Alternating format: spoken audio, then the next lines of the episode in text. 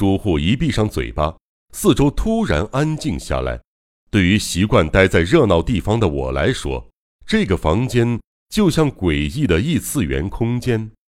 由于天气酷热，每一道窗户都打开了一条缝，却完全没有风。屋外的暗夜仿佛某种漆黑的、厚不可测的墙壁。我望向那个花瓶，一想到有个少年杀人狂一整个晚上都藏身在这样一个花瓶当中，心中就涌起一股难以言喻的压抑感。同时，我也尽力思考有没有什么办法能够否定朱户这番不祥的推测。然后。就在目不转睛地看着花瓶的时候，我忽地发现一件事，立刻用开朗的声音这么反驳说：“这个花瓶和我在海边看到的四名孩童的身形相比较，怎么看都不像能把其中任何一个人藏下的。让他们躲进大小只有二尺四五寸的湖里是不可能的事，就算蹲在里面也太窄了。再说他的口径这么小，就算是再怎么瘦小的孩子。”也不可能钻得进去吧。我也曾经有过这样的想法，我甚至找来一个年纪相仿的孩子，要他试着进去一下。结果不出所料，那个孩子没办法钻进去。但是如果只考虑容积，我确定，如果孩子的躯体能像橡皮一样随意弯折的话，就绝对进得去。不过。人类的手脚和躯体没办法像橡皮一样自由伸缩，因此无法完全藏进去。然后，就在看着那个孩子拼命尝试当中，我想起一件奇事，是我在许久以前听人说的：有个逃狱的高手，只要有可以让他的头出入的缝隙，他的身体就可以随意弯曲。诚然。这当中似乎有什么特别的秘技，全身都能从那个小洞中钻出来。既然那么难办的事情都办得到，这个花瓶口比十岁孩童的头围更大，里面的空间也十分宽敞。于是我认为，有些儿童想躲进这里面，并非全然不可能。那么是哪一类儿童呢？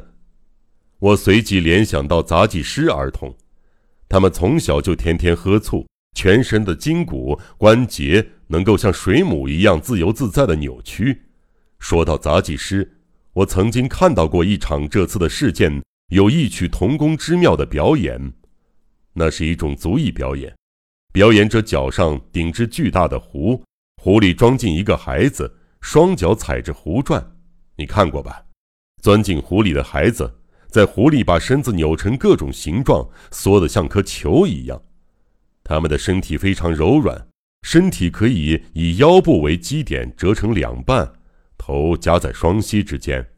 如果是能够表演这种技艺的孩子，想要藏在这个花瓶里，应该不是多难的事。或许凶手恰好就认识这样一个孩子，才会设计出花瓶这个障眼法。我发现了这一点后，因为朋友当中有个非常喜欢看杂技的人。便去请教他，得知阴谷附近恰好有曲马戏停住，那里也表演相同的足艺。听到这里，我才恍然大悟。我一见到朱户，他就说有个小朋友客人，指的大概就是那个曲马戏的少年杂技师。而我早先之所以在阴谷看见朱户，其实他是为了确定孩子的长相而去拜访的。于是我立即前往那个曲马戏观演，看见表演足艺的孩子似乎就是镰仓海边的四个孩子之一。我记得不是很清楚，无法断定，但总觉得非把这个孩子调查一番不可。我找的那个孩子之前一直待在东京，这也和那四个孩子当中只有一个人是从东京前来海水浴场这一点相符。可是，如果随便出手，引起对方警戒，反而可能让真凶逃了。于是我采取了非常迂回的方法，我利用自己的职业便利，把孩子单独带出来，也就是以医学者的身份提出要求，说要调查杂技儿童畸形发育的生理状态，向他们借用孩子一晚。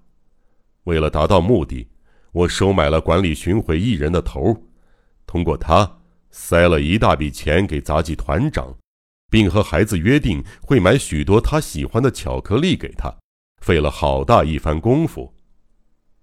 朱户说着，打开摆在窗边小桌的纸包，里边装了三四个美丽的巧克力罐与纸盒。今晚，我总算达成了目的。把杂技少年单独带到这里来了。我说的餐厅里的客人就是那个孩子，不过他才刚到，我还没有问他话，也不清楚他是否就是海边的那个孩子。这下正好，你和我一起调查吧。你应该记得孩子的长相，而且我们也可以当场确定，看看他能不能钻进这只花瓶里面。朱户说完，站了起来。带我到餐厅去。朱户的推理看似不合理，但是结果却让我大吃一惊。实际上，我对他那虽然复杂无比，其实秩序井然的长篇大论，打从心底信服，已经完全打消了提出异议的念头。我们站了起来，来到走廊上。